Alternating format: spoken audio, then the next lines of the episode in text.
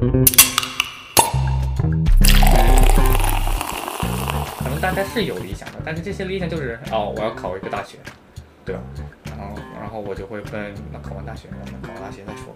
大学不是一个理想，大学对我来说是一个是一个过去。实现理想的一个路途，一个途径。是的，对。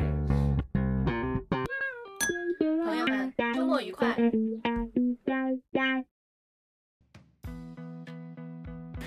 朋友们，周末愉快！欢迎收听本期的《我爱这个世界》，我是天慈。我是高阳。今天我请到了我只有一面之缘的朋友 征阳，然后请他来做个简单的自我介绍。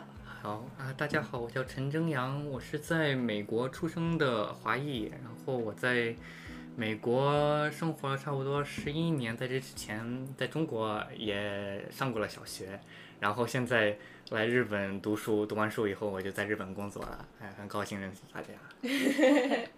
哎，你接下来之后的打算有想回美国或者是回国之类的？啊，中国肯定是不回的，但是美国还是要想，因为我觉得要了解一个国家还是需要很多很多年的经历的，嗯所以我现在还不知道日本适不适合我。对如果日本比日那个美国很好的话，我可能会再继续在这里待着。嗯，可以可以。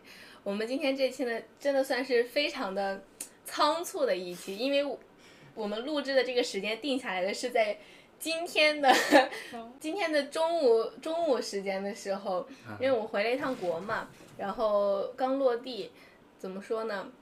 刚刚回到东京嘛，这次虽然短短的四天的回国经验，然后让我感受颇深，大家的那个档期又凑到了一起，所以就觉得真的直抒胸臆，没有任何的台本，就来说说自己的感受。然后正好正阳是一个就是各个国家经验都有嘛，比较丰富的一个人，所以我想听听，嗯，正阳啊，然后还有高阳对于我的一些感受又会有什么样的看法？对其实我的中文不是特别流利，所以如果说错话的话，请谅解。完全没有关系，我觉得还挺流利的，的我都不知道不流利在哪。到时候你就知道了。然后本期内容的话，可能会有一些嗯，我的某些过激言论呀，或者是可能不是很恰当的形容之类，但是都是我个人的最真实的感受啊。嗯，没有没有，嗯，就是非常主观的一期。如果和大家有什么不同的意见或者有不同的想法的话，嗯，大家听听就行，就是这样的。嗯，我十一号。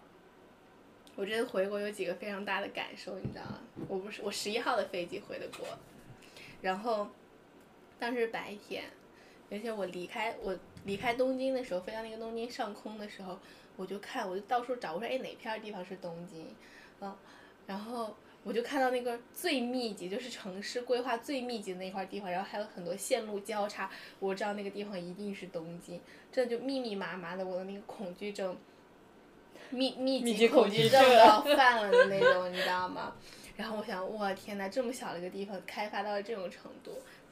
然后到下午的时候，我是飞到上海嘛，还没有进中国的那个都市圈儿，就在边界的时候，你就能看到那些建的很漂亮的什么歌剧院呀那些地方，他们那个布局整个一个开阔二字了得，你知道吗？嗯，我又再次感叹，中国真的是地大物博，这是我这次回去一个最直观的感受，就什么都很大，什么都很宽广，你知道吗？那这不是第一次你去回国的经历吧？不是第一次，但是我不知道为什么这次我感受特别的深，可能是，嗯，疫情之后我大概三年一直没有回去过，这次就觉得，嗯，好想仔细看一看，就是到底这两个国家差在哪儿，所以就是可能稍微仔细了一点儿。原来基本上飞机就睡觉，然后这次我就就很好奇，我就看看，我天呐，东京原来这么密集的，我们生活的这么挤，然后回国之后就觉得中国真的是地大物博，你知道吗？就什么都有，建的特别漂亮。日本也很漂亮。我当时飞到那个飞机上面的时候，看到那个日本的田地，你就看一个个特别规整，你知道吗？嗯规整且密集，觉得哇太日本了。回国之后，就一大片一大片的地，然后 一大特别巨大那种建筑物，然后歌剧院什么特别的漂亮。嗯，对，但我觉得日本的漂亮还是在陆地上，不是在天上的。你有没有这么感觉到？怎么说？那日本地很小，你在天上永远都不不能比啊。在美国也是，你如果看美国大片大片的，全部都是你能看见五六个那个城市，一下子往一往下看的话，嗯你在这里只能看到东京嘛，对吧？但是我就觉得日本是一个很能让你探索的一个呃城市，因为我最喜欢的日本的一个特点就是你走到哪里你都可以看见有小寺庙，你有什么高楼大厦，中间都会有一个小花园、小寺庙，这样的东西我觉着就是你看大观的时候是看不到的。对哦，就相反来说，日本有麻雀虽小，五脏俱全的感觉，嗯，你会觉得每一步都有比较新奇的感受，不会觉得说特别大大而无趣那种感觉，是吗？而且我我也赞同，我也有像你这样的一个嗯那种感慨，就是嗯我我刚从美国出来的时候嘛，我从我看美国上面的都是呃我旧金山旁边旧金山机场嘛，然后就是海，然后一堆大楼，然后没有没有什么，嗯，我感觉可以可以让我知道哦，这是三藩市的感觉，嗯对，然后我一到日本，我看到日本嗯看到 building 的时候啊，building 是大楼呃大楼的时候，就感觉哦，这肯定是感觉是日本到日本了。对，看见密密麻麻的这些地下铁啊什么的，嗯就感觉嗯，这肯定像日本的那种感觉。因为就是嗯美国怎么说呢？就你从来都不会走到那里，你永远都是在开车。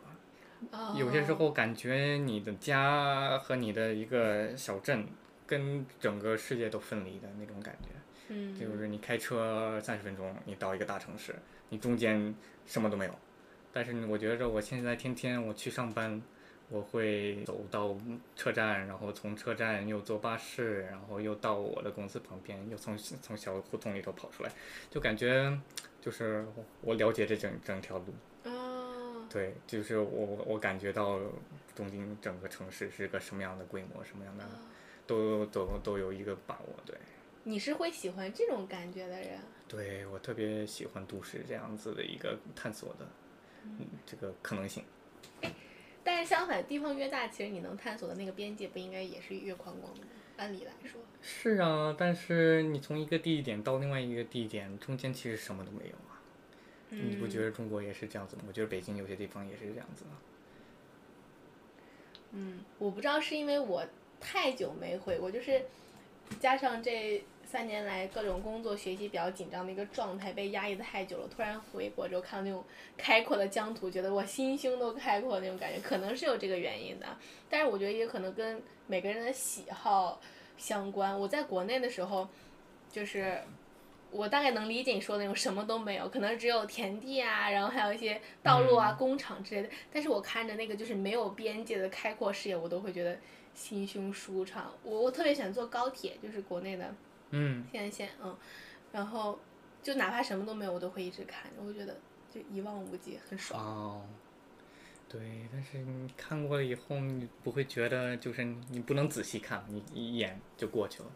嗯，这就是两个国家的不一样嘛。就日本的话很精细，就是它可能，嗯，东西资源什么都很少，所以必须要物尽其用，然后把东西都开发到极致，所以你每一步都有不一样的体验。但是我觉得，个人感受，也有可能待的久了，我觉得每一步都很累，就又窄又累，你知道。嗯，整个人会处于一种比较，嗯，憋屈的一个状态。回国的话，你觉得哎，这个地方可能也没什么惊喜给你，但是你知道这片开阔的天地暂时是属于你自己的那种感觉。这个嗯了解，对，可能也是因为我在这里只待了一年，所以还没有就是还还特别怎么说呢，眼睛还在发光，嗯，哎，高阳是新疆人，那那边更开阔。开阔。我觉得你们俩刚才说的这个，我觉得跟每个人的这个成长阶段嗯和所遭遇的事情可能都是不一样的。我小的时候生活在新疆就很大，我就向往，就是跟生活气息比较紧，比如说家附近超市会离得比较近，还有就是工作地方离得比较近，这种状况会比较好。所以我上高中的。上大学的时候去北京的时候，我觉得我很喜欢北京这个城市。嗯，他去哪里交通方便，生活便利，人与人虽然就一个小时的地铁，呃，一个小时的这个交通可能会稍微有点远，但是你最起码是可以见到的。但是新疆真的很远，就是你一个北疆到南疆，嗯就是坐飞机就要一天，哦真的毫不夸张，一天呐，一天。那除了飞机还有什么？就没有其他地方？飞机已经是最快的交通工具了，对，但是也可以火车什么的吗？火车是可以的，火车需要一天一夜。哦，就是坐飞机的话，需要你早上出发，然后大概下午的时候到库尔勒。你如果是见其他朋友啊什么，你这一天基本上就在路上了，这，真的很耗费时间。然后去了北京之后，我是当时来东京的时候是从北京回新疆待了一个月之后来的东京嘛，就觉得东京这个地方比北京还要更缩。就是你的生活气息会更浓重，超市离你也很近，然后去哪里也比相对于北京来说要更方便一些。就是那个时候是很喜欢这种窄而小、对，紧缩的城市，然后直到我现在工作了一年之后，我很向往这种宽阔的地方。比如说刚才天慈说的，出去坐新干线的时候，在路上也会欣赏路边的风景，嗯，这种我也是。我坐新干线的时候就看那种小田野呀、小村庄啊，就会觉得很漂亮。嗯，就是偶尔逃离是 OK 的，但是觉得生活便利性来说，还是东京比较便利了。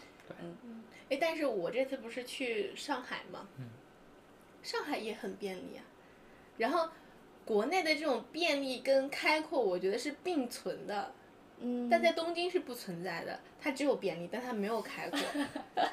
就是你你一眼，你觉得你你一睁眼，就是眼前被所有的就一下就填满了，你根本就不知道你的余光该往哪里去散的那种感觉。然后上海也很方便，但是你一眼望去，你还是看不到边界，你还是觉得哇，中国地大物博。我这次回去真的，我我大概四天，我每天在说这句话，我说中国真的是地大物博，难难难难怪那个时候人家要侵略我们呢。这么好的资源，这么大的地方，我谁不想来占一占？我都想当那儿的皇帝。剪掉，剪掉。可以。这这是没有办法的，这是物理上的缺陷啊。日本和和就是中国的不一样。怎么说呢？嗯，就日本人这种精细，可能一个是跟国家的这个资源有问题，它就这么多，所以它必须要做到极致，才能去发展国家的这个经济，然后各方面。然后国内的话就是怎么说呢？就是旱的旱死，涝的涝死。中国地方不懂什么意思是吗？嗯，不懂。土，对，直直接翻译一下，就是土地的话，有的地方雨水特别丰富，然后有的地方就特别干旱，啊嗯，大概就是这个意思。就比如说是他刚才所说的这种上海这种城市，肯定是一线城市要比二线城市发展的更好，然后就是这么一步一步的对对对对，嗯就中国，你不管这个城市你再怎么人口集中，中国还是地大，所以它就算就很方便，但是也不会像日本这么挤，它还是有那种闲暇的空间让你去做做废墟啊、留留空地啊那种感觉，这可能是一个最直观的原因。嗯，国情不同嘛。是我其实我因为我小的时候才在北京的，所以我从来没有体验过自己坐地下铁这种东西。我就就是我妈会骑车或者开车带我去哪儿，嗯所以我真的没有这个概念。不过北京现在开车估计不如地铁快吧？是吗？我从我真的从来都几乎没有坐过地下铁，你你你你你你在北京的时候都是好多年前了吧？都得十几年前了。十几年前开车还是可以的，你现在去，你现在去我嗯半个小时路你得开俩小时。对，但是是我觉得，而且北京其实大好多好多呢，比比东京。东京大嗯大多了，对，嗯，我是河北省的嘛，所以离北京很近，去的也多。上海的话，其实这次是第一次去，嗯我机场到高铁站，足足坐坐车坐了我一个半小时。那还方便啊？那还方便？但是地铁也很快呀、就是怎么说呢？嗯，你如果没有地铁这个东西，可能会花更长的时间。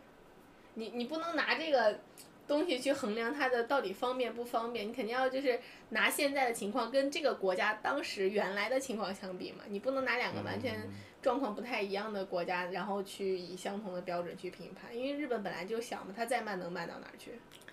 这也是，这对的，对，嗯，本来日本的日本同样的距离都可以到另外好几个县，对对对对对对对。当时你知道回国，那个地铁站里，上海地铁站里走，你知道吗？一边走，然后那跟我朋友聊天就疯狂吐槽说：“天哪，就是从你进站，然后到坐车的那个距离，这个这个距离我都能从新宿走到代代木了，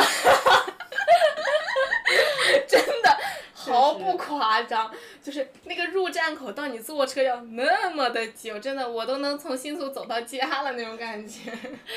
但是要先过安检，然后给你一一圈一圈一圈一圈绕，然后呃，再也也没有那么绕吧，主要是它其实也就地下一层，嗯但是就是特别大，那大厅那么大，哦嗯，就那地铁地铁站里就跟那个新宿比较宽的路一样那种感觉，嗯，你在就是你很难在东京的地铁里看到那么宽的路。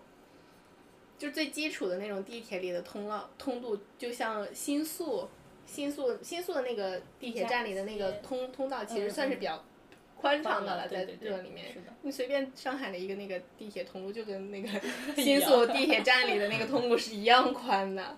人也多呀，嗯，嗯。提到人多，然后说到这个地铁，我又想到，又想起来一个事情，查了一下那个数据，上海的人是东京人数的两倍，但是，但是中国的每一个地方坐地铁都是要过安检的。是的，是吗？嗯对，安检是什么样的呢？把把包都给拿出来吗？对的，然后过一个安检门，检测你身上有没有危险物品。嗯，你说日本那么多的那个什么恐怖袭击事件呀，什么拿炸弹上电车的，但是没有一个对对对，人数的话比上海要少得多的呀。以为日本很安全呢。你说那么多个事件，动不动就什么那个什么恐怖分子电车上持刀的什么的，啊，我从我真的没在意过没没在意哎，过。还挺多的。我一直以为日本算非常安全的地方。你要跟美国比，那对我们来说，对啊，不只是刀，还有枪，还有啊，各各种各样的东西。你你你这样比，那就是 那就不是一个量级的内容了，我觉得。嗯，所以国家和国家之间的对比还是有很多不公平的。是的，是的。国内这种不光是上海地铁口有，是任何一个城市的地铁口都是有安检的。对对，所有地方都有安检对。嗯，啊，我其实很羡慕像这个亚洲这些，日本也是，中国也是这些很方便的交通。嗯，因为在美国真的一点都，你们如果没有车，你真的生活不下去的那种感觉。我有点好奇美国的这种交通是什么样的？不是也有地铁吗？嗯，地铁我只了解加州的地铁，我们其实我们我们的叫什么州长，嗯，准备建铁道了，但是建到一半就就被就被换掉了，然后换掉以后就没有再建了，所以你都可以看到那个铁路的头在哪里。然后我们还有一个就是我们叫 BART，是 Bay Bay Area Rail Transport，是是一个像地下铁的一个东西。哦，对，从但是真的没不能不能跟日本或中国比，嗯，那个线线特别少，然后从从我我们的那个怎么说，我们周围的六七个镇都一条线，就没有其他线可走，我们只能一个一个去。为什么那么大的地方不开发一下这种公共交通呢？嗯，我真的不理解，我觉得就是应该的，可能因为会有不一样的就是程序要走。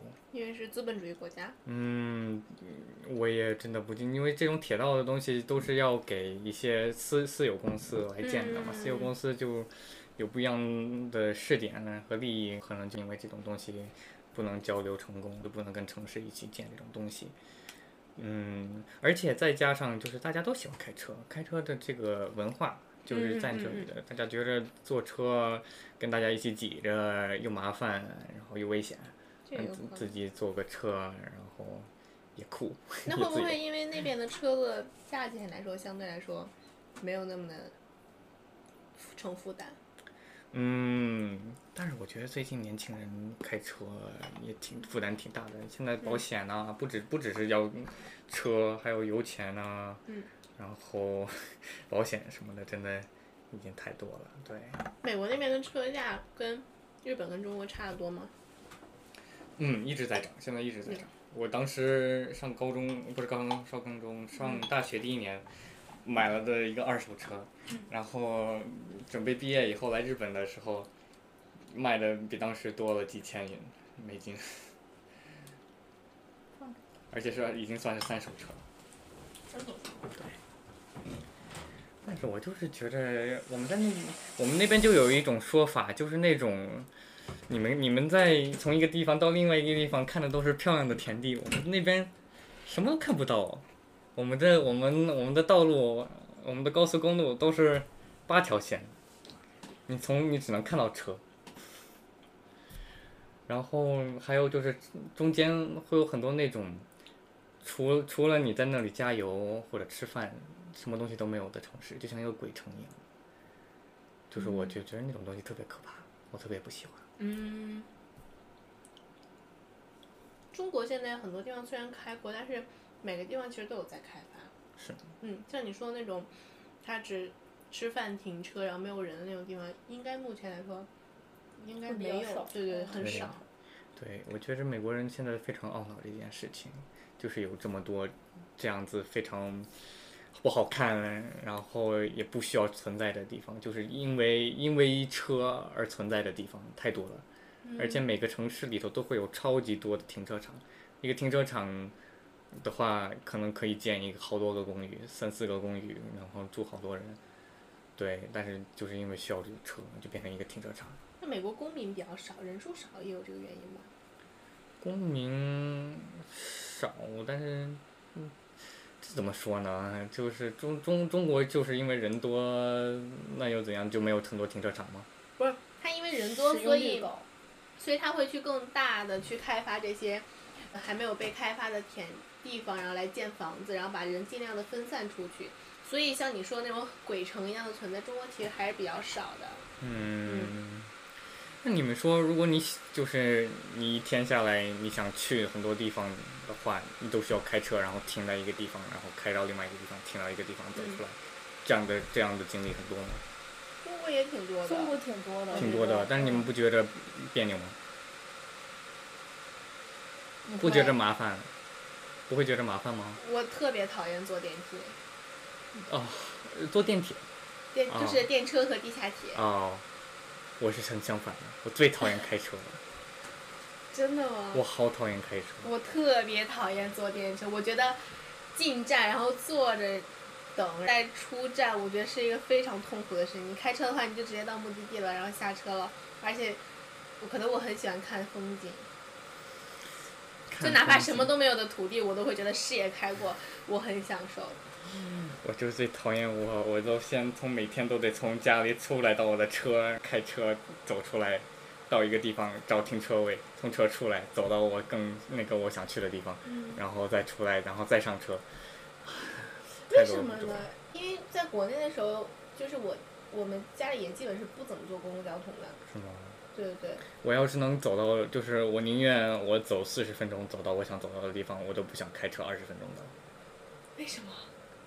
我就我觉得我就觉得那样子，就是我走我就一直走，然后就是完全中中间完全没有停顿。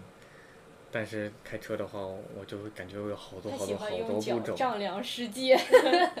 我也喜欢一边走一边看各各个地方的很多就是建筑啊，或者就是小小小细节什么的。哦，那会觉得停车很麻烦吗？我觉得停车也很麻烦。而且就是看看着什么高楼大厦中间一块空地，然后就是一堆车密密麻麻的车，我看起来我都觉得别扭。嗯。对。就是美国停车场真的太大了，有些时候像像你去看球赛，或者去迪士迪士尼，你你一看那个停车场，迪士尼一样大。可能就是。为为什么会有这么大想法差异？是因为虽然美国跟中国同样地方很大，但是中国人多，它不会有这种空旷到让我烦躁的这种状况。就是你还还算有一个比较好的平衡，可能美国就真的是荒无人烟，让你觉得就是丧尸世界一样那种感觉。有些时候真的是感觉就是怎么就是完全不知道自己人在哪里。然后就感觉那种特别怪异，嗯，特别鬼畜的心情。这个点不太一样，是还挺棘手的。当然是我自我感受，我很多美国的朋友超级喜欢开车，啊，所以所以都跟我搭配非常好。我坐他们的车，他们他们带我兜风，也不用你开了，正好。不用我开，他们更也喜欢有人一边聊一边开，正好。那你是喜欢坐车，但不喜欢开车是吗？嗯，我我坐车没问题，我什么也不用干就可以。这样的呀？我还以为你是就是就讨厌汽车这种交通工具呢。讨厌我自己用对。我我我如果没有自己，我只要不没有我自己的输出的交通工具就可以。这样的呀？啊，原来简单这样，我还 特别讨厌汽车呢。对，所以所以我坐电车什么的就可以，因为不需要我自己开车。你不觉得坐电啊、你这样啊？我觉得坐电车特特别烦，坐多了可能会烦嘛，挤电车永远都是一个烦的事情。但也有可能就是你在在日本再待两年之后，你就会觉得美国太爽了。我真的不会去，我觉得两年嗯还会需要更久的。嗯，美国现在的问题很多。是吗？嗯。你你来这边是也才一年半，一年半，嗯，不到，一年半不到。一年半不到。我之前回国还有另一个感受，一个是感觉中国地大物博，然后另一个感受是，可能跟我去的地方有关系。去趟上海，上海人就是老钱聚集地，嗯嗯，老钱就 old money 嗯的人，，old money，嗯这个直接就可以翻译。嗯，对对对，然后，然后，你就感觉到怎么说呢？就是，嗯，首先普通民众来说，每个人都有一股，你能感觉到是被生活压抑住了的，但是你又能感觉到他们有一种坚韧的那种力气。就他们并没有说，呃，我就享受平平淡淡生活，他们还是在就有那个抗争的状态在，你能看到斗争精神。嗯，然后再往上手，稍微去了一个稍微好点的餐厅，那个算是中国数一数二的那种比较比较比较好的那种餐厅了。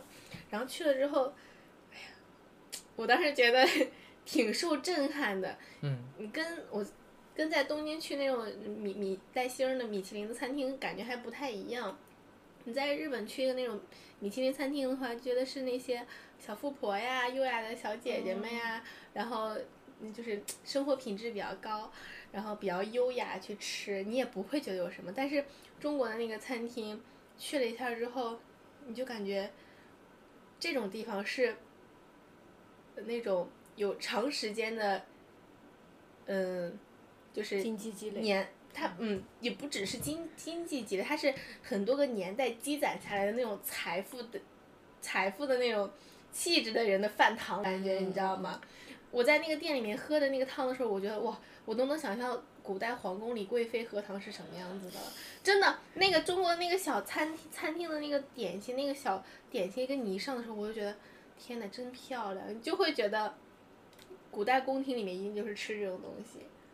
嗯，代代传承这样。对对对，它不是就是简单做一个东西精致，然后材料好，简单粗暴的，就是非常美味的一个东西，像米其林的东西它是有积累的，你知道吗？它是有中国风韵在，并且你是真的是有那种随着年年代积累下来财富那种老钱的人，才能把这种东西当平常饭来吃，就会有这种感觉，然后我就觉得。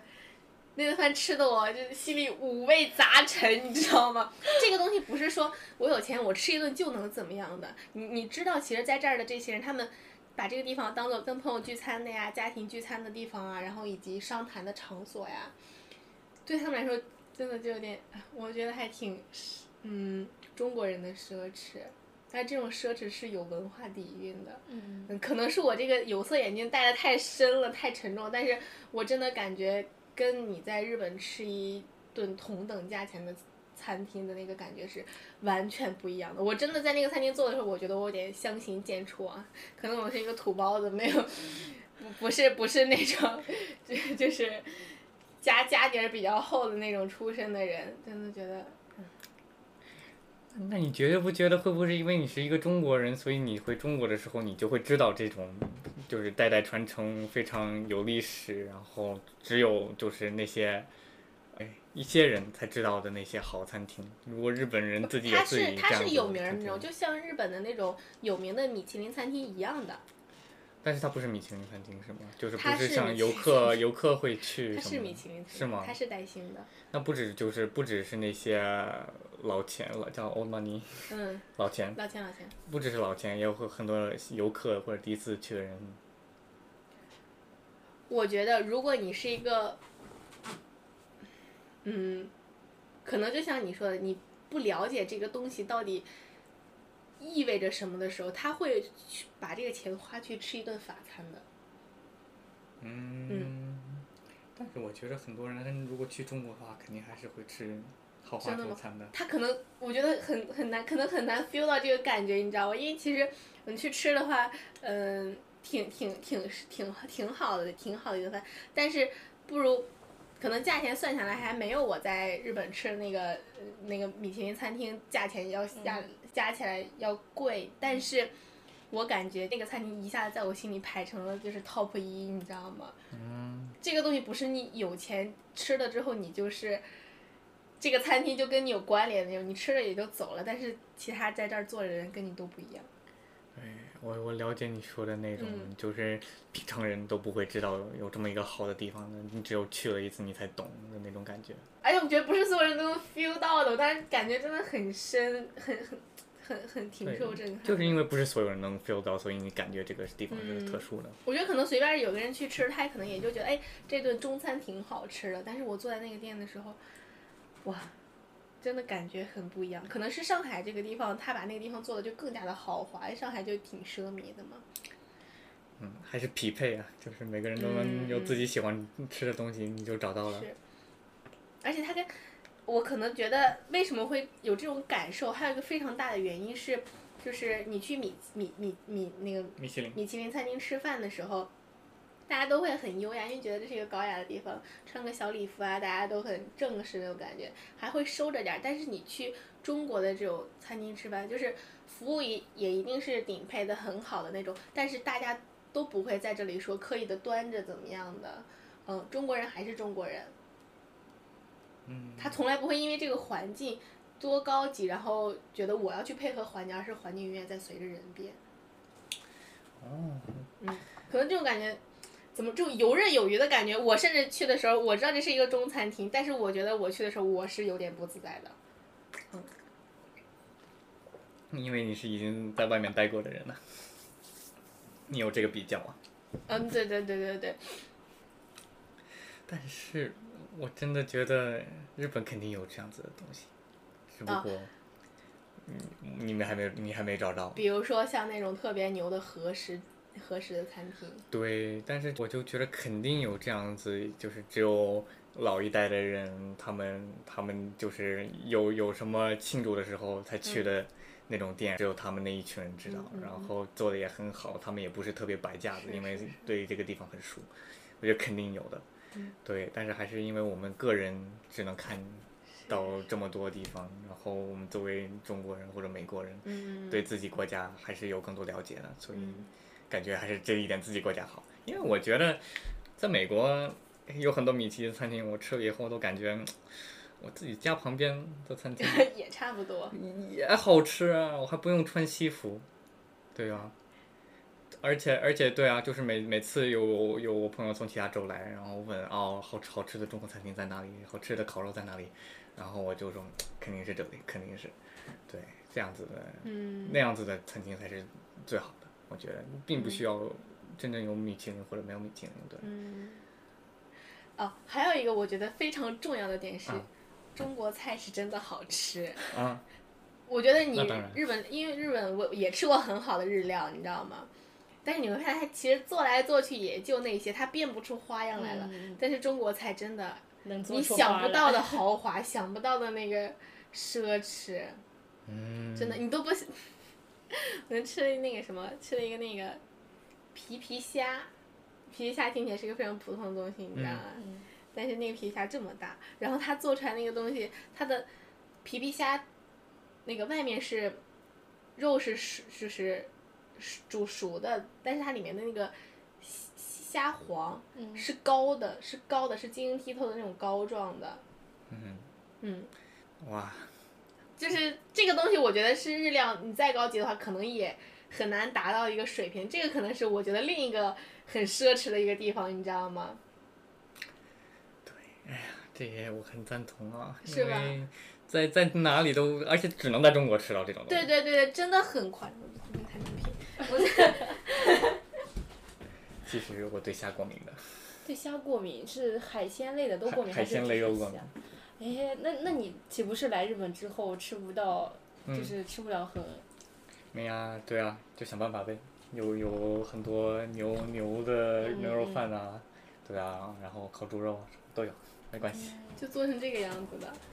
哦哦哦，里头就跟蛋黄一样。对对对对对对对，然后它这个东西就是剥的干干净净，我觉得这种东西日本人一定做不到很，精致。一定做不到，真的就是哎呀，很夸张。真希望他们能把这些东西都引进到国外是的，而且你看当时上的小时，我一下觉得我就贵妃，你知道吗？啊，小杰的小碗，我懂我懂你刚才说的这种感觉。这个？吗？啊这个是柚子，这个是那个杏仁饼，这个哦是核桃酥，好像是，这个是切的水梨，哦，那都是一个东西，也不是就是加工很多的，但是就是单纯的。精致啊。嗯嗯，你吃真的，你那个点心，你吃一口，你觉得哇，贵妃下午茶吃的就这些。嗯，我平时我去就是东京去那个那个米其林餐厅什么的，我也不是那种会穿礼服去的人，我是已经相对来说很很不注重细节的那种人了，就是我觉得没有必要。嗯，嗯，没有必要为了一顿饭把饭把自己搞得那么累，所以就尽量随意的来了。但是，我依然去这种地方的时候，我是觉得不自在的，就是没有办法做到那种游刃有余，因为你没有那些时间积累下来的，包括你的财富，然后你你的各方面的气质。这点我就觉得很夸张，回去之后还真的挺受打击的。然后你就晚上回回去的时候，路上就看那一个个高楼大厦，你知道吗？而且又加上中国的这种宽广跟地大物博，你这个时候会感觉到自己格外的渺小，在中国这么一个资源丰富的一个地方，然后又已经发展到这种程度了，你该何去何从？我当时觉得好难受。完了，我感觉你又要焦虑了。这是让你悲伤的一件事情吗？还是让你兴奋，兴奋的？嗯，那所以还是一个好事情。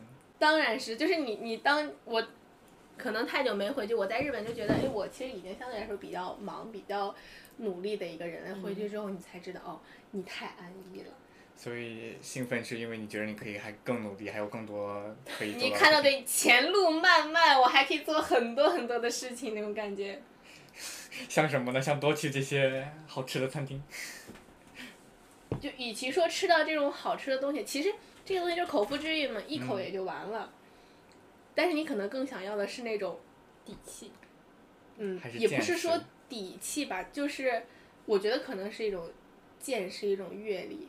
嗯，嗯是吧？就是从来没有没有感觉到哇，这还有这么多东西我还不知道，还没有去过。嗯也不是光知道就完了，而是可能我是一个非常那种得不到就想要的人，就是不管怎么样，不管我能不能行，我都要上一上的那种人，所以你就会想要去把每一件事情都能，嗯，也不算是进入囊中吧，你都能够去游刃有余的，所谓的可能打引号的能拥有一下的时候，嗯嗯，你就满足了。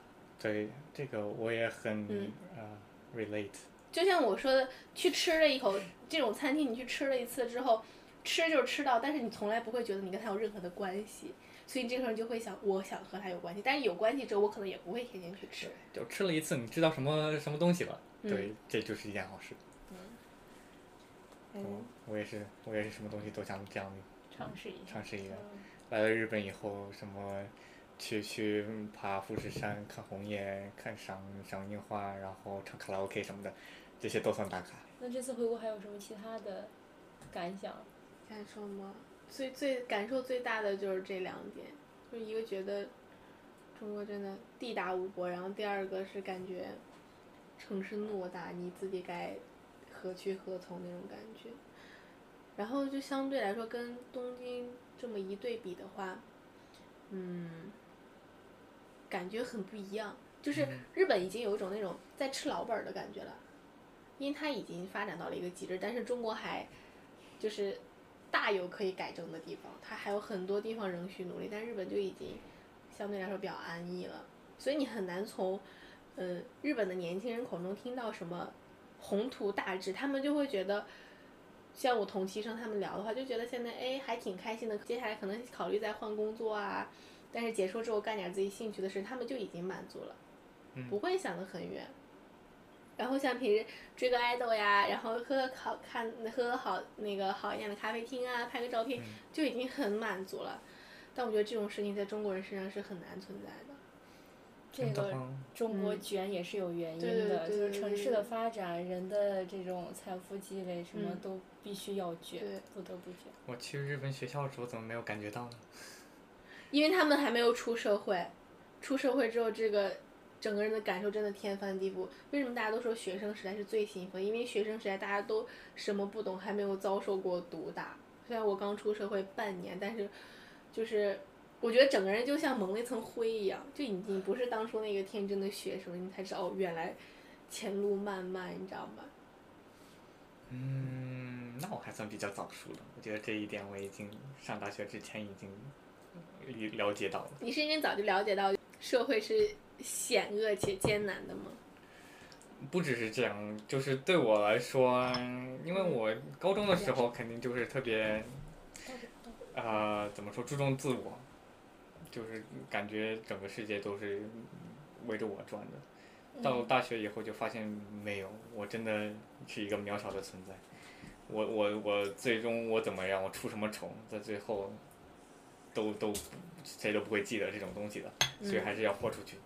然后多了，第一第一点还是要多多了解世界，就是你生命就这么多，你你能你能得到多少，你就拿多少的那种感觉，当然是支持这这一类的东西，对，还是还是感觉到了，所以我觉得我还算一直是有一些自己的野心、自己的梦想这种东西，而且我也觉得这是非常重要的。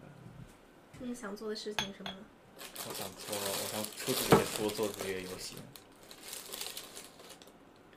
就是做一份东西可以留下来，然后给大家看我我想的东西是什么样的。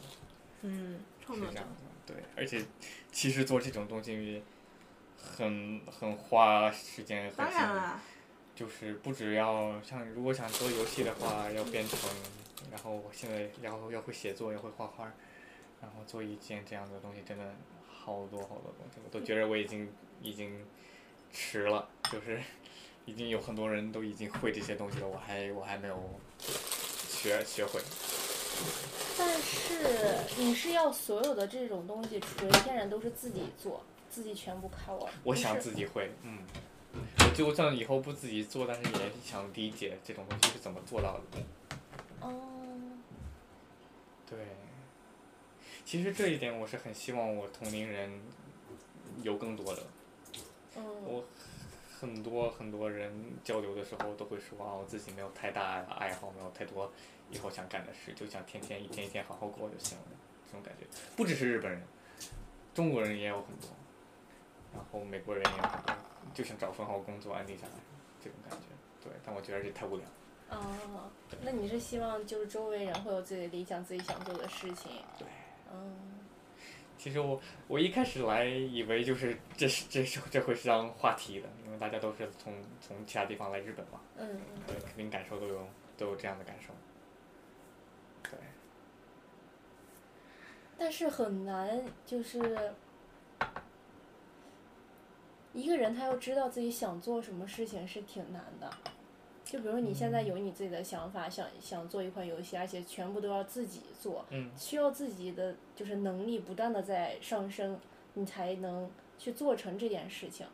有很多人他是有这个想法，不知道怎么继续往下做下去，之后就慢慢就没有这个想法了，他会会退缩。对，但是难的并不是要有这个梦想，是是就是你要不要坚持去做，对对对。这是难的地方，但是对我来说，我可能一生也做不了这些东西，这个东西我是承认的。嗯。但是不管是这样子，我还是要做的。嗯，嗯，这样可能觉得很多人其实连这个想法都没有。对，他不知道自己。就是如果你没有这个想法了，那那你还有什么呢？那没有办法了呀。就是你你你有的话，你有可能失败，你有可能成功，你没有的话，那你只有不成功了。嗯嗯，那这个我就觉得有点太伤心的事情，让我感觉伤心的事情，你跟我感受一模一样。对吧？嗯，很多时候，嗯，有些朋友其实你们聊得非常的开心，然后玩起来也都非常的合拍，但是你知道你跟他的快乐也只能止步于此，他没有有很多，比如说你可能想要去追求一些东西，想要努力的那些东西，他是没有办法与你共情的，那个时候其实是难受的。嗯嗯，这样子呢？你是想跟其他人一起完成一件事情？我不是想跟其他人一起完成一件事情，而是我希望大家都在路上。我很不希望看到大家止步于在一个一个位置就停滞不前了，因为我人生大把，你现在就停下来，现在就觉得这样就已经安逸了的话，我觉得就有点太早了吧。的确，嗯，而且而且我觉得觉得永远都不会太晚。是的，是的，是的。啊，其实比较。害臊的，害臊，哈哈哈斯卡奇。嗯，对对对一个一个事情就是我来日本有很多理由，但是其中一个也就是因为，我就想有一个自己剧情化的一个发展。剧情化发展。剧情化，因为日本就有那感觉，我觉得跟西方西方的那种呃 pop culture 流行文化不太一样，就是你看每一个。呃，不管是动漫呐，还是游戏什么的东西，都有那种感觉，就是你作为一个一个个人，你可以，你有自己的一个目标，然后你就一直往前，然后一直跨越，然后因为因为这个有你的一个非常漂亮的故事，就是会有很剧情化的发展。我是想有这样子的，我觉得人生有这样子的。的一个故事有趣，我想就是回想这些我的经历以后，能讲出一一个能，嗯，能让大家觉得哦，就像就像一个动画一样的一个经历。我觉得这是 我很想的，我自己很想很想发生的一件事情。嗯，希望人生精彩一点。精彩一点，对，我不想就说哦，我来这里就是要工作，然后找到工作以后赚钱，赚钱以后。然后就退休，退休以后就在这住了，就感觉那就没有没有什么事情了，对，没有没有没有什么值得我说的事情，对。我在美国就怕有这样的事情发生。嗯嗯嗯。就是被世俗的一些金钱呀，然后一些责任感压抑到，然后你会觉得那个东西好像就像自己的使命，但它其实。跟你自己想干什么没有什么太大的关系，它就只会让你过枯燥无聊的生活。嗯，对。你看每现在每个动漫不都是你是一个就是中年的，然后一个 salary man，salary man，然后没有没有什么出息，然后突然有一天有超能力了什么的，然后就变得精彩。嗯，对吧？就是这样子，因为大家都渴望这样的东西。嗯，其实压抑生活之下，大家都希望生活有变化。对，那种渴望。这个茶好喝，尝尝。好，谢谢。跑到我自己喜欢说的话题了，跟你去中国没有关系了。嗯，没有没有，我们聊天一般就还挺挺散的，挺随便的。嗯。那就好，我比较喜欢说话。这个茶很好。好喝吧？好喝。嗯，山东茶好喝。有，有感觉花的感觉。这个茶好喝的。不过这可能开口放的有点久，没有那么的重了，之前味道会更好一些。没有，我觉得尝得出有不一样。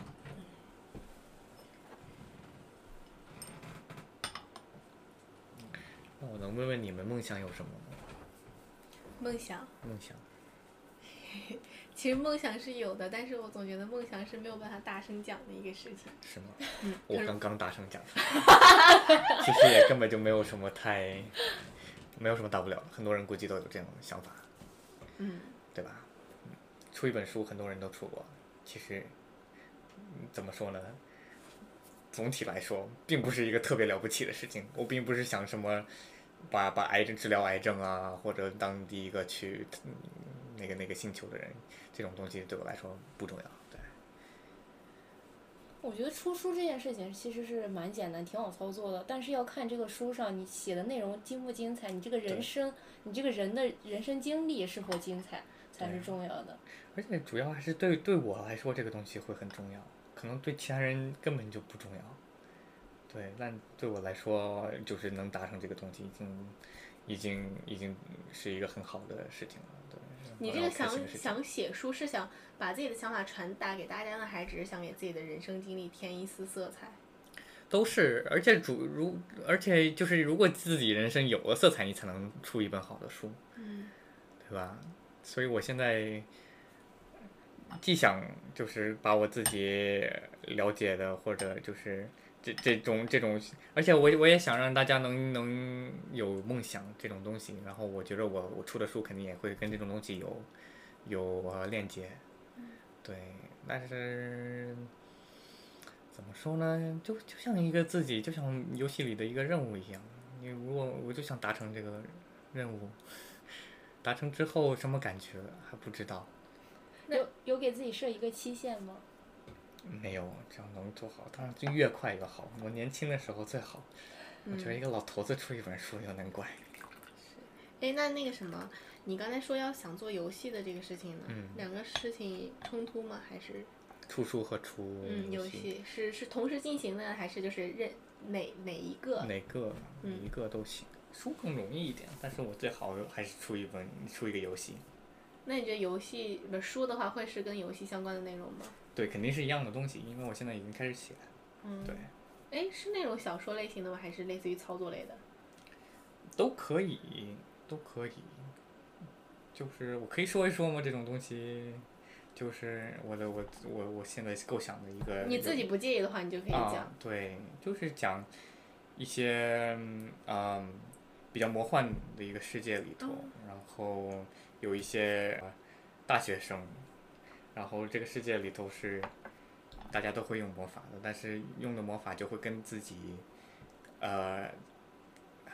中中文真的很难，现在我的中文的缺陷出出来了，就是他们理想的自己，他们这种理想会变成他们自己的魔法，嗯，对，就比如说有一个我我里面主角中有一个女生，他就比较穷，他为了帮自己爸妈，爸妈生病了，自己要赚钱，然后就就会干三四个工作，他还上大学，然后这这样的人，他的他的魔法就是他可以长更多更多的就是细胞，来来治用来治疗或者用来用来卖。然后他这个人也很爱钱，就是因为他他想他想自己有更多个手，更多东西来来来卖，然后因为这种理想就是这样子的一个东西，嗯对。然后呢，而相反的呢，就是所有的坏坏的东西，这个世界里头所有的怎么说呢？游戏游戏里头打的怪物嗯都会是就是那种呃每一每一天无聊的事情，像像、哦对像什么会有个怪兽就是一个刷碗机什么的。哦，对，是这样的，因为就是如果你让让这些日常的事情被这些日常的事情给缠绕的时候，你就会失去你你的的这个超能力你的超能力，然后对，就这样一个设定。有点像你对现在这种不抱理想的年轻人的怎么说自己的一个愤满，一个比较直接的表达。对，我觉得这个东西对我来说还是比较就是离离我的离我自己的想法很近的一个东西，所以如果写出来的话也比较呃容易顺畅。对，当然我也了解，其实很多现在现在的日本啊、中国的那些作作品也很相像，对，但是总会有自己的一些元素吧。对，还是自己出一个东西会爽。对。高阳有什么理想？我觉得没有特别远大的理想。嗯。我们就是接下来能实现得了的，我觉得就是去用脚丈量这个世界吧，就是去其他国家看看。有没有说要多少多个个国家？啊，没有给自己设限，就是嗯，只要没有去过的都想去体验。是吗？然后我最近看一个视频，就是有一个博主他去那个火人节，嗯嗯嗯。嗯，我看你也有关注那个博主来着。火人节啊、哦，那我知道是谁了。对，是那个什么名字我忘记了，什么氛围帅哥少年是？好极了。我说他名字叫那个什么？就是他是去，嗯、是一个女生是吗一个女生，她跟她的男朋友。我忘记了是不是跟她男朋友，反正就是她视频里展现出来是她自己。啊，那不重要，你没讲。嗯嗯啊，她去火人节就去那个这个火人节上，就是大家都是不以金钱交换我去过生活、露营的一种场景吧，算是。然后就是去体验各种嗯嗯生活，然后最后会把这个用大家建造起来的这个城市，然后一把火烧掉。哦，那那我可能哦，是不是那个就是皮皮？皮皮，对对对对，哦我忘记它叫什么名字了，sorry。火人节这个东西在哪？在美国，美国？好像在美国，对。我没听说过。但是，嗯，我不是想讲这个火人节，其实我是想去体验这种事情，嗯，嗯，就是各种我没有尝试过的事情都想去体验一下，这样子。啊那跟我们都一样。对嗯。你好像自己跳过自己的理想了，你是真不喜欢说吗？我是对，因为我觉得我特别的，我特别的怎么说，心高有点心高气傲的那种，所以我就太理想主义了。我的理想又就非常的理想化。我觉得这样也挺酷的呀。嗯，嗯，我一直非常想做的一件事情是，嗯，我很想要去成为一个能影响其他人的人，尤其是自己的想法，嗯，比较直接相关，可能这个东西通过任何方式都可以，包括我们做播客也可以。然后一个理想的状态是我还比较喜欢衣服之类的嘛，然后本身也是做服装相关的那个工作，然后像也有一些那方面的 sense 吧，嗯，所以很想去创一个自己的品牌也好，或者是就是相关性的一个嗯公公司也好，或者就是那么一个品牌的一个存在，通过这个品牌的存在，把自己的一些想法、一些世界观，然后去影响其他人。嗯嗯，其实再往大了说一点，并不是想说创造一个，嗯，我自己我天慈的想法是什么样，然后其他人觉得我想法很好来追随我，而是我觉得，你当你一提到衣服呀，或者是某个国家的特色的时候，你会发现日本有日本的特色，韩国有韩国的特色，但是中国没有中国的特色。一说到就是这些什么旗袍呀、古典文化呀，好像现代人是没有精神、没有灵魂一样的存在。嗯，你说到日本人谦逊，韩国人好像啊大家都很时尚，根本就大家都了解中国的历史，但是根本就没有人知道中国人的想法到底是什么样的。所以我觉得这种精神力量其实是非常强大的，你知道吗？文化的力量它其实科技跟政治当然是就是不可或缺，但是我觉得思想文化一定是一个民族的魂。嗯，它有这个魂在的话，它这个国家才可能，比如说源远流长吧，大家才会有一种所谓的民族自豪感，然后才能有这个国家自己的特色，大家也才会更认识你这个国家。这可能是我想做的事情。嗯，就因为太宏大了，所以我并不太愿意讲。但是其实跟我的说白了，跟我的也差不多，跟我的理想。啊，对对，我觉得这我们两个还蛮像的。对对对，就影是响人家，然后让他们更有自我感。这种，是是是。嗯，那你觉得现在这种汉服传承呢？我觉得汉服东西还是在刨旧本吧，大家就是追一个潮流，他根本就没有觉得说这个汉服到底有多漂亮，而是主要追求一个标新立异。我觉得这个事情还挺土的。你你是指就是现在中国文化其实还都是老老的文化，它没有没有现在你去追求那些古代的服装，我觉得真的一点问题都没有。但其实很多人他根本就不是说我多么喜欢这个东西，我觉得古典多么的时尚，然后多么的有文化底蕴，而是觉得就是赶潮流。所以这件事情让我觉得非常的土。然后就是因为这个赶潮流，所以你会发现像那些粗制劣造的汉服就出来。如果这个东西流传到其他国家，大家看到这种粗制滥造、这种化纤的破破烂烂的衣服，他会怎么想你们中国人的衣服？这个我觉得还挺糟糕的，所以就真的想让大家真的意识到，日本人有日本人的穿搭风格，韩国人有韩国人穿搭风格，那中国人穿搭风格呢？没有人说得出来。所以，所以我觉得如果真的能有一个人把这种文化塑造起来的话，也还挺好的。这个东西还挺提高率的。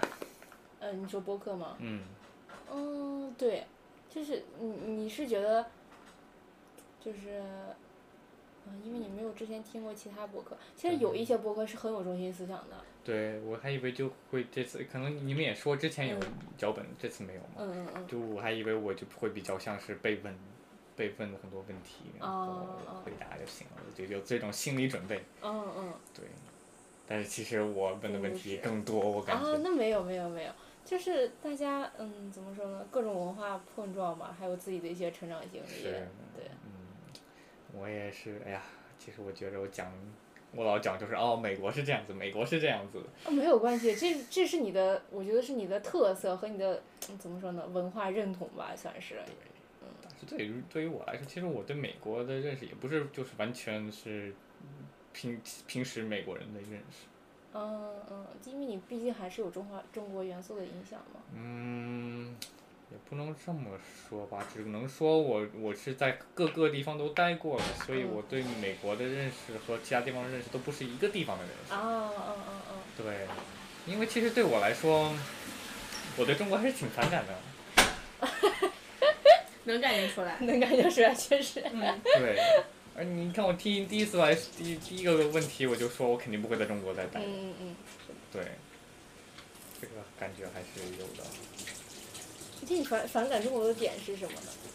反感中国的点，我只能形容很多很多让我反感的例子。嗯就像一个例子，就是我在不管是我在美国还是在日本，在这里留学的学生，永远都是抱团，就是永远都是中国人和中国人说话，很少、哦我很少能感觉到有那些就是会真正想融入社会的人。哦嗯嗯，然后确确实是这样。对，我就觉得这样，就很多东西都跟品德和志向有关系。然后我就觉得很多人他们大老远来了美国，还是跟中国人天天说中文，然后其实根本也没学到美国人是怎么交流的时候，我就感觉你来干嘛呢？然后会会这样子，或者很多人来这里，其实也还回到理理理想这个事情。嗯可能大家是有理想的，但是这些理想就是哦，我要考一个大学，对吧？然后然后我就会问，那考完大学呢？那考完大学再说。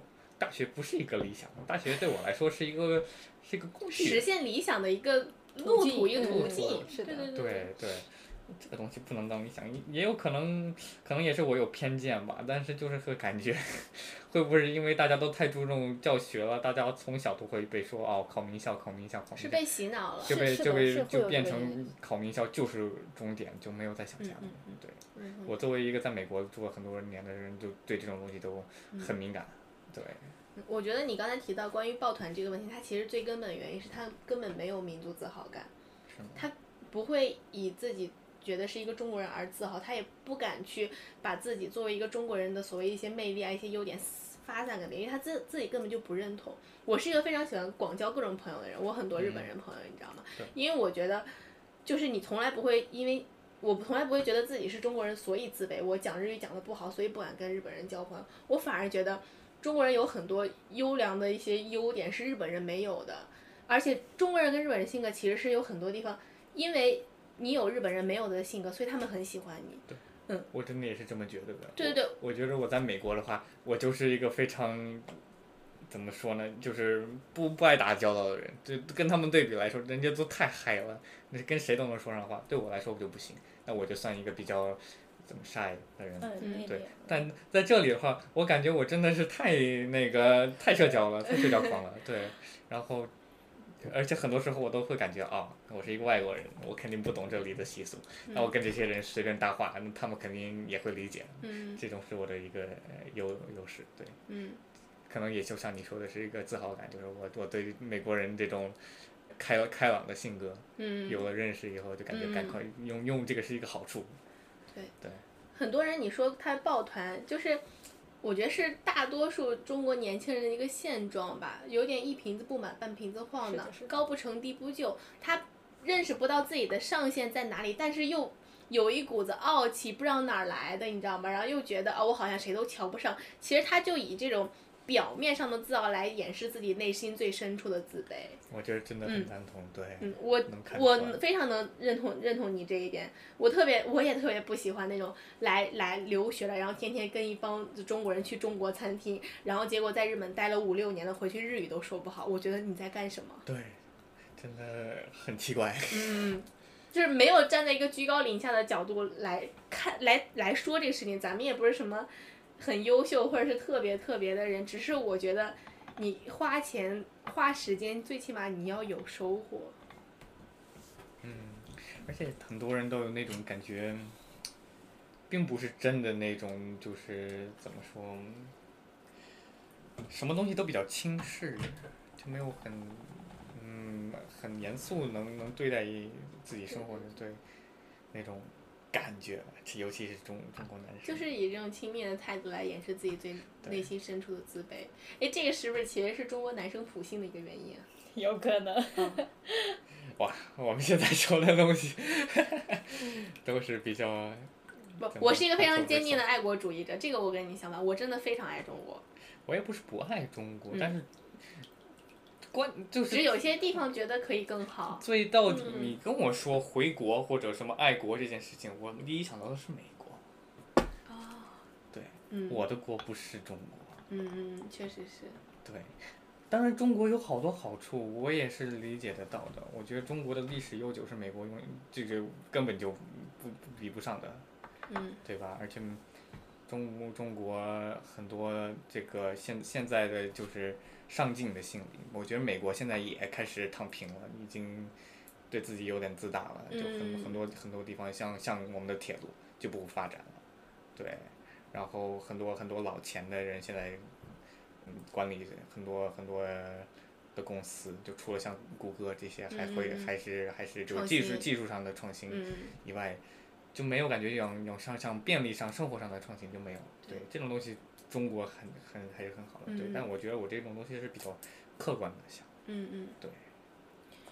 对，就正因如此，然后所以我更希望中国人能拿出一种自豪、自尊心来，能真正认同自己的民族文化，知道我是一个优秀的民族，所以才会。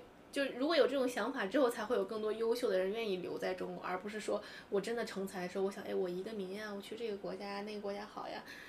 嗯，对。中国可能就，如果你真的没有这个魂在的话，你可能永远就是一个恶性循环，嗯，人才不会聚集过来的，嗯，嗯，我觉得要真正认识到，就是真正和对对对。真正好的地方，对。就，也有很多人会在网上，就是一看到外国人什么的，嗯。就就说什么。黑鬼啊，日本小日本啊，就这样子侵蚀人家，这根根本你都没见过日本，你你这样这样子的爱民族爱自己中国，我觉着不对。对，其实就是有点丢人现眼。对，嗯，就像你刚刚说的，中国这么悠久的历史文化，真的是其他国家没有的。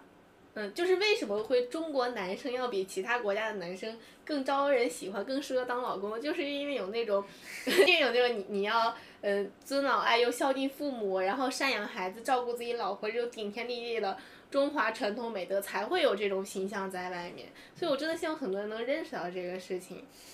嗯，你刚才说的那个。一些网上的喷子之类，就这次核废水的事情，什么很多国人打电话来日本，你们知道这个事情吗？不知道。就是因为核废水的事情嘛，然后很多中国网民就很愤慨，打电话来日本，然后就是打了电话之后张口就骂什么巴卡亚烙呀，就是说脏话，很多中日本日本日本那个人民大为震惊。然后最让我觉得就是这个事情非常的丢人的一个点在于，我身边的朋友中国人打工的店里。他接到了一个来自自己同胞的这种谩骂的电话，他第一开始以为是什么日本的疯老头，你知道吗？然后后来一看是加八六。我觉得清醒一点，你这个事情真的只会丢自己国家的脸。对。嗯，而且我真的像，你能真正每一件事情都能以一个非常客观的是态度去分析吧。核废水的这个事情，我觉得。它一定是有它发展到这一步的原因的。对。嗯，它很深，它不是你你你觉得哦，它排核废水就是毁灭人类，这个没有这么简单。嗯国家之和国家之间的政治是很复杂的。嗯，这一点还是到那个你得多出来看看。我觉得这些做这种喷子的人肯定没有卖过卖出自己的家门。是，而好好搞笑的是。日本日本人哇风平浪静，远在天边的中国民众哇义愤填膺，不好笑吗？对，所以啊，有有些人来中国人来日本已经迈出第一步了，还需要再迈多多几步，然后就可以，我觉得。嗯。而且就像上海的这种，我感觉到那种老钱不是那种就是。土富豪的那种气质，你是感觉到文化底蕴的，嗯、是见过世界的，然后才会有那种气质在。卡住了。啊，没有没有，我在想刚才你说的这种，就是大家都多来日本看一看之后，可能会嗯有所影响。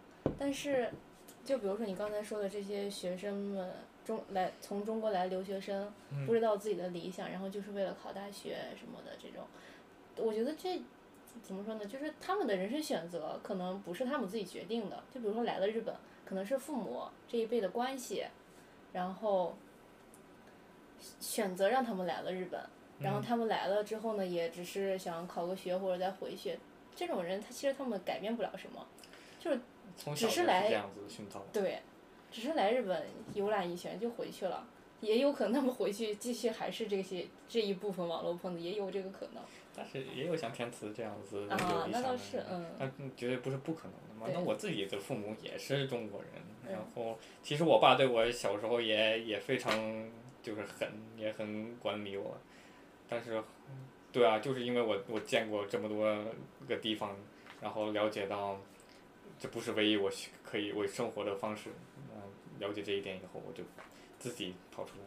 嗯，对，那也是对，都是需要，都是需要自己有点主见的。对肯定会受各种家庭教育的熏陶啊，然后以及父母的管制，呃，或多或少会有点畏手畏脚的时候。不过，真的，我觉得年轻人要有点拼劲儿，要拿出那股年轻人才有的力气来。对吧？嗯，现现在不拼，老了以后就没有了。对呀、你说你现在二十岁，跟四十岁老大一样，像一副看透人生的感觉，那你之后还活什么呢？世界多大呀！你就这么一个区区的一个小小的一个人物，你就觉得看透世界了？我觉得太可笑。我站在上海的时候，我都觉得我太渺小了，真的。在日本的时候，你不会有那么强烈的感觉，因为感觉好像就很小迷你国那种感觉。回国之后，我真的觉得天大地大，我我在何处那种感觉。像我加州，加州比整个日本都大。对。